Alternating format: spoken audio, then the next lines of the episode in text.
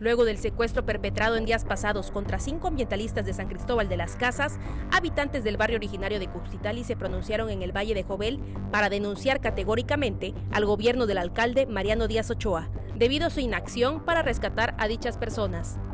Ante la resolución del juzgado federal, grupos de invasores, ecocidas, secuestradores, en clara complicidad con el actual Ayuntamiento de San Cristóbal y un sector del gobierno del Estado, deciden seguir al margen de la ley, seguir actuando y ejerciendo aún más violencia en contra de ambientalistas con la finalidad de perpetrar su delito de invasión, ecocidio y despojo, amenazas y agresiones de diversos tipos como el secuestro y la tortura que, de la que fueron objeto nuestros cinco compañeros ambientalistas del barrio de Cuxtitali. En conferencia mencionaron que los secuestrados fueron golpeados, rapados, vejados y sufrieron violencia estructural por parte de los medios de comunicación piratas, quienes presuntamente se han dedicado a calumniar a ambientalistas y a criminalizar las protestas sociales. Iban acompañando un recorrido para tomar evidencias del daño ambiental. Dos peritos mujeres y una actuaria del juzgado federal. La policía del estado comandado por Javier Cornelio Mondragón, su responsabilidad era de,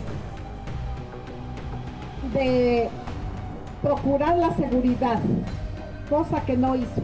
Saúl Martínez Gómez, uno de los retenidos en la comunidad Molina de los Arcos el pasado viernes, señaló al comandante de plaza de la Policía Estatal Preventiva en San Cristóbal de su retención, así como la de sus otros cuatro compañeros.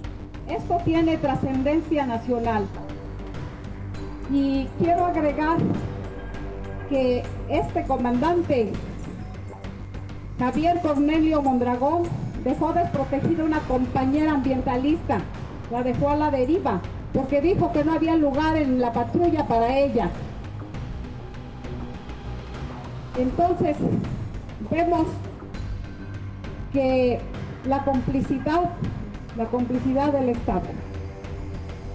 Entonces denunciamos públicamente esta acción que viene a destruir la paz, el tejido social de San Cristóbal.